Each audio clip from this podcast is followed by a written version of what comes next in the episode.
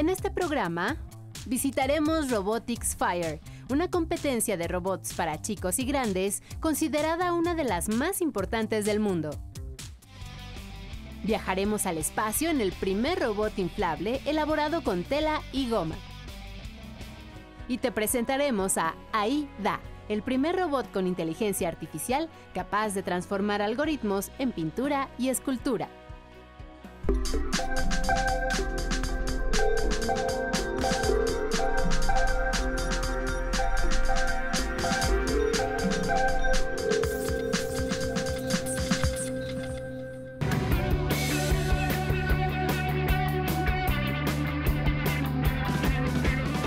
Bienvenidos a Factor Ciencia, yo soy Alejandro García Moreno y en esta ocasión me encuentro en la sala de armas Fernando Montes de Oca en la Ciudad de México. Estamos aquí para ver de cerca las actividades de la Robotics Fair 2019, que en su decimotercera edición busca despertar el interés de los niños en las ciencias, la tecnología, las ingenierías y las matemáticas. ¿Quieres saber más? Quédate con nosotros. Comenzamos. Bueno, ahora me encuentro con Pablo Hernández, él es gerente de transferencia de First Lego League, la competencia robótica más importante en todo el mundo y también dirigida para, para niños y adolescentes, Pablo. Así es, es correcto, es la competencia más grande, está en más de 100 países, se llama First Lego League. Hoy en día desde Robotics somos los embajadores en México. Eh, hemos tenido una gran temporada. El día de hoy en Robotics Fair estamos cerrando la temporada con unos equipos que van a exhibir cómo ellos pueden resolver misiones que tienen que ver con el espacio, cómo pueden llevar hacia el espacio naves, cómo pueden eh, eh, recolectar, por ejemplo, asteroides, cómo pueden ellos hacer como diferentes investigaciones en el espacio. Hoy tenemos 12 equipos que nos van a demostrar qué es lo que han programado durante esta temporada. Vamos a cerrar hoy nuestra, nuestra temporada de First Level League ya tuvimos un campeonato nacional, de hecho, en el mes de febrero. Este, esto cierra la segunda ronda en el Robotics Fair y hemos tenido equipos que están participando 12 a nivel internacional. Tres de ellos han ganado premios internacionales en presentación, en innovación, en trabajo en equipo. Los que vienen hoy en día a presentarnos esto son equipos que siguen participando de escuelas tanto públicas como privadas. Algo que llama la atención de esta competencia de First Lego, bueno, para empezar los robots son, son robots eh, hechos con piezas de Lego. Son robots eh, hechos con piezas de Lego. Los equipos solo tienen dos minutos y medio para resolver las 15 misiones. Programan durante dos meses, tres meses un robot autónomo de Lego para resolver estas 15 misiones en menos de dos minutos y medio. Entonces no solo es un tema técnico, es un tema de comunicación, es un tema de liderazgo, un tema de estrategia, que es una formación también como las competencias del siglo XXI. En, este, en esta edición, bueno, la exhibición que están trayendo es una misión al espacio. Platícanos ¿Qué retos fueron los que, los que tuvieron que resolver? Hay retos desde poder llevar, como te platicaba, eh, elementos a Marte, poder descubrir si hay agua, si hay gas. Hay elementos para poder hacer reparaciones a la Estación Espacial Internacional. Hay eh, retos donde ellos tienen que girar un telescopio para poder ver las estrellas y para poder alinearse.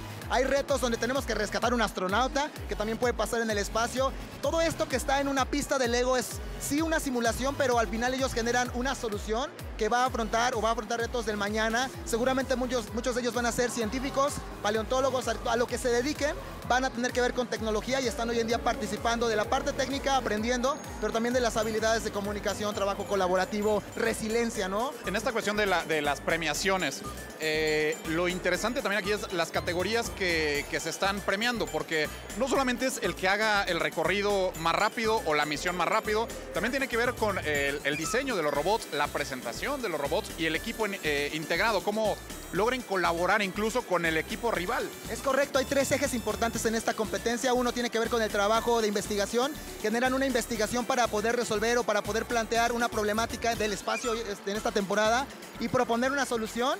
Y el eje que tiene que ver con la parte técnica, que es la parte de los robots. Entonces es una formación integral. No solo es competir por la parte técnica, sino también cómo ayudamos a nuestra sociedad y cómo nos ayudamos entre nosotros.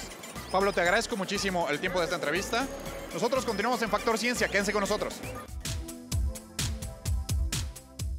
Hasta ahora todos los robots que han viajado al espacio son máquinas muy pesadas, generalmente fabricadas de metal. Sin embargo, una universidad en Utah, Estados Unidos, está diseñando un prototipo inflable para realizar viajes espaciales. El proyecto cuenta con apoyo de la NASA. Te invito a conocerlo. Este robot es el Rey Louis. Su estructura es distinta. En su diseño se sustituyó el metal y las articulaciones hidráulicas por bolsas de aire. Es desarrollado por científicos de la Universidad de Brigham en Utah, Estados Unidos, quienes le encuentran muchas ventajas con respecto a los humanoides convencionales. The soft robots that we work with are uh, fabric, and on the inside, it's kind of like a bike tire. We have an inner tube in there. There's different air chambers. You have some that make the structure of the robot, and others are what make it move around. Está compuesto por cámaras de aire que se dilatan y funcionan como músculos antagónicos, es decir, hace que se muevan brazos y extremidades a medida que se expanden y se contraen en respuesta a la presión que reciben desde un compresor de aire. You can think of just like blowing up a balloon. You'd inflate this chamber on the bottom and it makes his arm move up. And to make it move down, you inflate this chamber here, which moves it back down. Sus componentes principales son tela y goma. Es ligero y altamente resistente. Cuando se desinfla no ocupa mucho espacio, así que sus creadores aseguran que puede ser una herramienta de gran utilidad para misiones espaciales. This research with King Louis is funded in large part by NASA. One of the reasons that we have King Louis to be completely inflatable is because that means we can collapse them down into really small spaces. So for NASA, that's interesting because if it's small and if it's lightweight, it's cheaper and easier to send it up into space. Pero aquí en la Tierra también puede ser de gran utilidad. Por ejemplo, en la búsqueda y rescate de personas en áreas peligrosas. Para manejar materiales delicados, incluso como un asistente de trabajo que permita una interacción más segura con los humanos. Our soft robot research is about making robots that are safe around people, around people or uh, anything else that you're worried about breaking. Uno de los principales retos es lograr movimientos de alta precisión en el Rey Louis. Por lo pronto, científicos, ingenieros e investigadores que participan en su creación confían en que esta tecnología pueda estar lista en los próximos 5 o 10 años.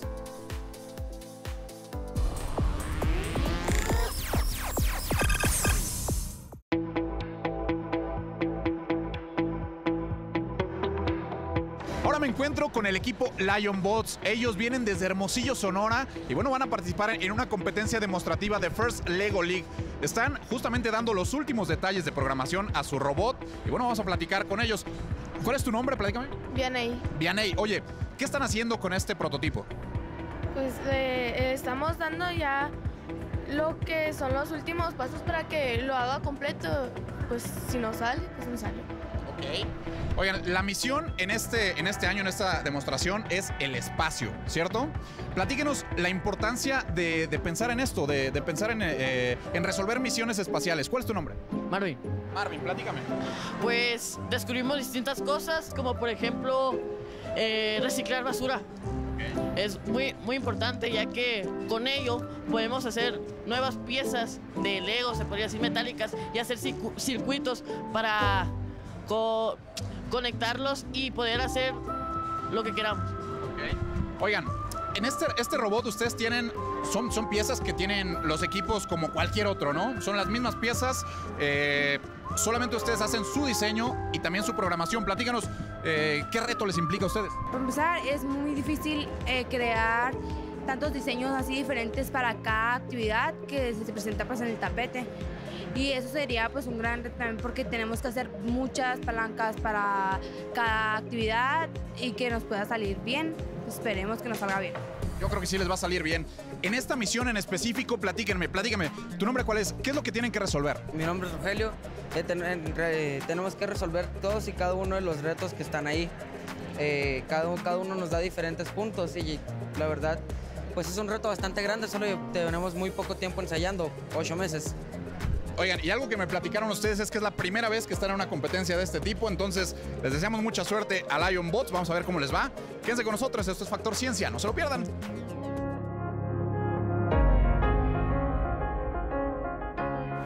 Te invito a que conozcas a Aida. Es la primera robot humanoide artista. Está dotada con inteligencia artificial que le permite realizar obras de arte originales. Pinta, dibuja y es capaz de hacer esculturas. Fue creada por la Universidad de Oxford en Reino Unido. Te la presento. Ella es Aida, una artista que crea dibujos, pinturas, esculturas y performance. El secreto está en sus ojos. Son dos cámaras que capturan todo lo que se encuentra a su alrededor.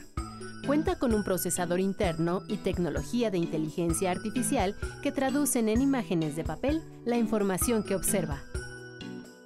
We will continue to innovate. Our goal is to get her to paint. Our goal is to continue to maybe even looking at the 3D side. Uh, technologies are developing all the time.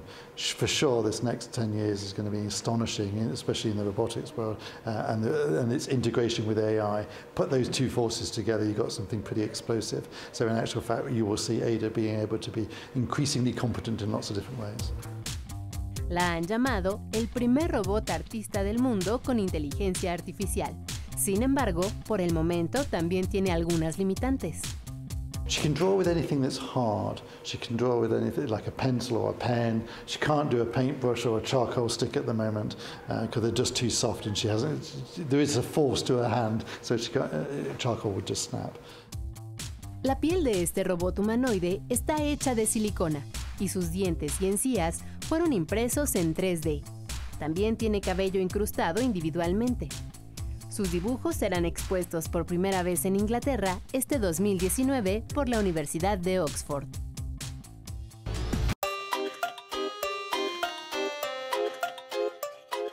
Y bueno, ahora me encuentro con Roberto San Martín. Él es eh, director general de Robotics y también eh, el organizador de la Robotics Fair. Roberto, muchas gracias por esta entrevista. Bueno, platícanos esta décimo tercera edición de este, de este evento que, bueno, pues lo que busca es promover eh, el, el interés por la ciencia y la tecnología en los niños.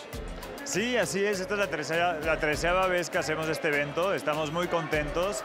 Cada año crece más en metros cuadrados, pero también en número de actividades. El día de hoy tenemos a los finalistas de las escuelas que bueno, han competido a nivel escolar, luego estatal, luego nacional y que bueno, hoy están en esta celebración del fin de ciclo escolar eh, a punto de competir y bueno, nosotros estamos allá a unas horas de saber quién es el ganador a nivel nacional. Tenemos también a, alumnos que vienen de escuelas públicas y privadas que vienen a presentar sus proyectos en First Lego League. Eh, bueno, y tenemos una gran cantidad de atracciones, tenemos un planetario, tenemos muchas conferencias increíbles. Desde hace pues ya varios años con Robotics han ustedes impulsado esta, pues el despertar de los, de los más pequeños eh, desde nivel primaria en, en, la robótica. Platícanos este, este programa, ¿qué herramientas les, les, les brinda a los jóvenes? Eh, no sé, a lo mejor el procesamiento lógico, ¿no? las cuestiones de la ingeniería para programar, porque vemos que están programando desde los 5 años de edad, 5 o 6 años ya están pues, programando sus robots. Creo que lo más importante hoy en educación es que la educación sea de forma integral y que esa educación nos estimule desde distintas perspectivas, que nos, que nos estimule emocionalmente, o sea, que sea algo que nos motive, que nos permita desarrollar habilidades sociales con los demás, hacer trabajo de equipo, tener empatía, tener habilidades cognitivas, sin duda, o técnicas y de conocimiento, pero también habilidades de creatividad. Y bueno, en ese sentido, eh, la robótica se ha vuelto una gran herramienta para las escuelas y para nosotros poder impactar a las niñas y niños desde, edades muy tempranas. Eh, es muy importante que los niños tengan espacios de experimentar, donde puedan poner con sus manos a la acción en distintos fenómenos y proyectos. Y bueno, eso es lo que hemos hecho ya desde hace 13 años. Hemos impactado a más de 200 mil niños en México y esto es cercano al más del 1% de la edad infantil en el país. Y bueno, estamos muy contentos y muy motivados porque estamos seguros que llegaremos algún día al otro 99%.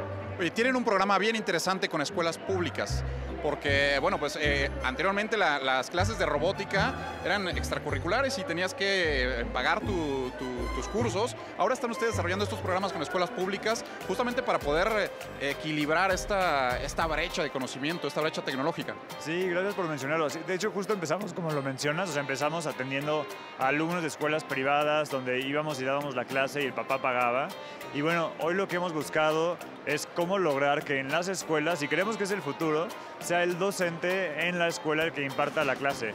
Entonces desarrollamos una metodología que se llama Robotics in the Box, que ya se ha implementado en más de mil escuelas. Y bueno, en estas primarias o secundarias capacitamos a más de dos facilitadores por escuela y les damos seguimiento a lo largo de todo el año. Les damos también los materiales educativos eh, y ellos, este laboratorio de cómputo que muchas escuelas tienen, lo transforman en un laboratorio de robótica, donde motivan a las niñas y niños para que hagan este tipo de programas y justo son los que hoy están compitiendo a nivel escolar y, prontamente sabremos el ganador a nivel nacional. Este torneo, digamos que ahora la robótica viene a ser un, lenguaje universal, ¿no? Porque las mismas competencias, las mismas reglas, los mismos retos de programación que están teniendo ellos aquí con, con jóvenes de la escuela, tal vez eh, de junto, la escuela vecina o, o- o de la delegación, es eh, pues la misma metodología que enfrentarían contra una escuela en, Japón, en China, en Estados Unidos, una competencia internacional. Que eso es muy importante porque al final hoy es un mundo global en el que tenemos los mismos retos. Te puedo contar que cuando vamos a eventos internacionales en Las Vegas, como el Consumer Electronic Show o la Maker Fair en San Francisco, vemos que en todo el mundo estamos estimulando a las niñas y niños porque estamos viendo estas necesidades y que hoy no hay país que se pueda salvar de pensar en generar innovación, generar a los nuevos programadores, en pensar cómo resolvemos los problemas de cambio climático o los problemas de desigualdad social a partir del emprendimiento, la innovación, la ciencia y la tecnología. Y este año el tema es el espacio, la aventura espacial. Sí, a raíz del aniversario de la humanidad en el, en el alunizaje, es que hemos tomado muchas organizaciones el tema del espacio. El próximo, les adelanto, estamos preparando muchas sorpresas sobre las matemáticas y sobre el mundo de la construcción. Roberto, te agradezco muchísimo y bueno, pues nosotros seguimos dando una vuelta y conociendo a los, a los equipos que están participando en este Robotics Fair 2019. Quédense con nosotros, esto es Factor Ciencia. Continuamos. Ahora te invito a conocer a un robot que fue diseñado para encontrar o localizar personas entre los escombros. Puede escuchar, puede ver y prácticamente puede sentir la presencia de una persona que se encuentra cerca y que está atrapada. Lo mejor de todo es que tiene sello politécnico.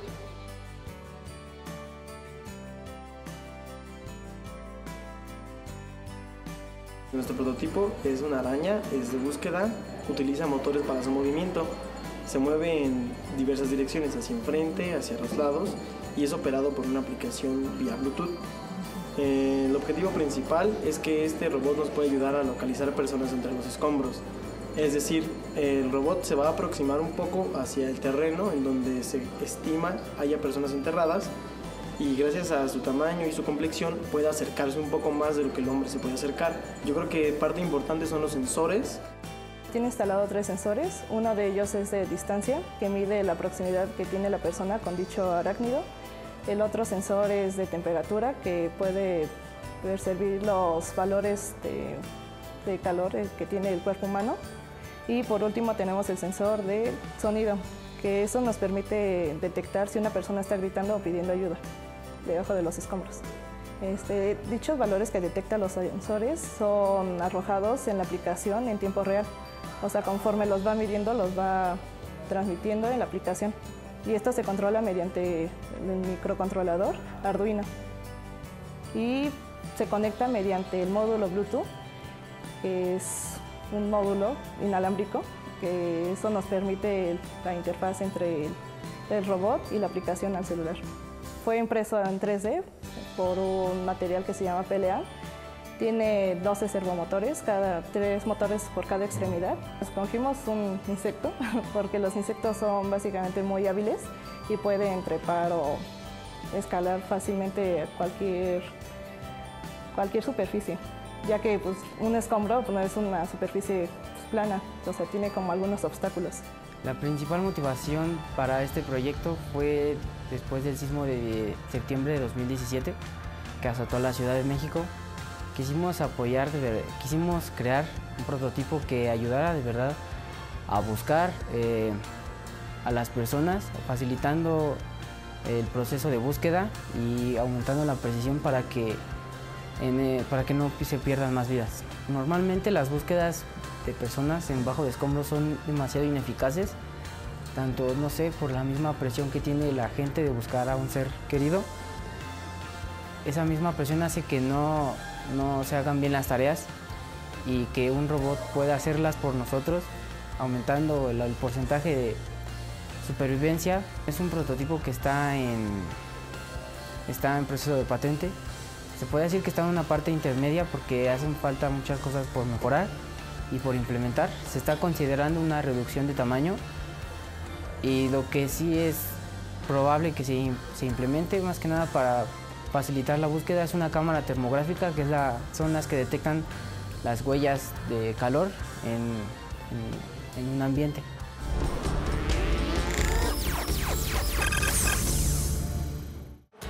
El eje temático de esta edición del Robotics Fair es la aventura espacial. ¿Es importante la exploración del espacio? ¿Sí? ¿No? ¿Y por qué? Bueno, pues esto se lo preguntamos a los niños y esto fue lo que nos dijeron. Soy Claudia Casas y vengo de Toluca, del Instituto José Vasconcelos. Oye, Claudia, platícame, ¿por qué piensas que la exploración espacial es importante? Bueno, a mi punto de vista, no somos las únicas, los únicos seres vivos viviendo como en- dentro de una galaxia. Y aparte hay demasiados planetas que explorar y el ser humano no ha desarrollado la suficiente tecnología como para ir a explorar más galaxias, pero como que ya estamos descubriendo más cosas. Y no, bueno, hay teorías que no somos los únicos viviendo aquí. Entonces yo digo que es importante para descubrir nuevas cosas, para explorar, para abrir nuestra mente, para saber que no somos los únicos aquí, para hacer teorías, porque las personas necesitan como de eso para saber de dónde venimos, qué estamos haciendo aquí, nuestro, nuestro propósito más que nada en la Tierra. Te agradezco muchísimo, muchas gracias. Gracias. ¿Tu nombre completo? Adriana Acevedo Sánchez, ¿De dónde vienes? Platícame. de Desarrollo Urbano Quetzalcóatl, ¿Cómo se llama la escuela en la que estás? José María Rodríguez Cos.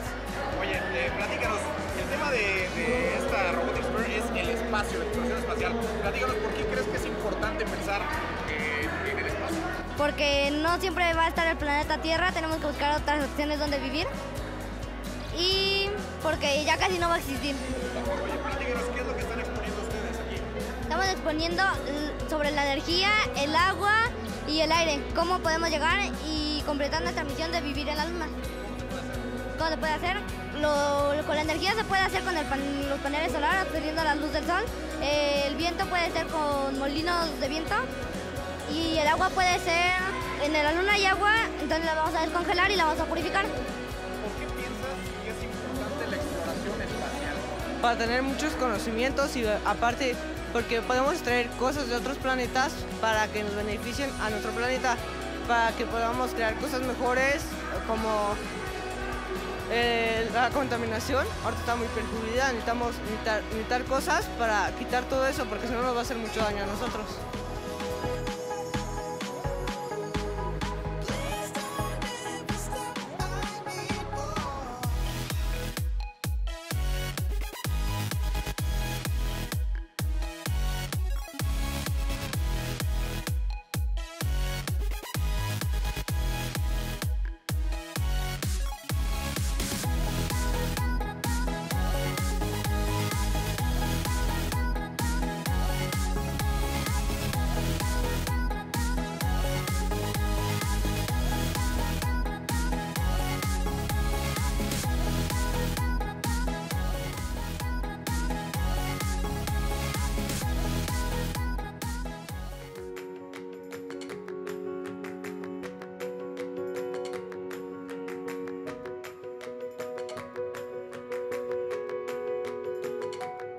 Espero que hayas disfrutado de este programa. Yo te recuerdo que puedes seguirnos en Twitter, Facebook, visitar nuestro portal o descargar cualquiera de nuestros programas a través de iTunes. Y no olvides que seguimos investigando lo que ocurre en el mundo de la ciencia y la tecnología para llevarlo hasta tu pantalla.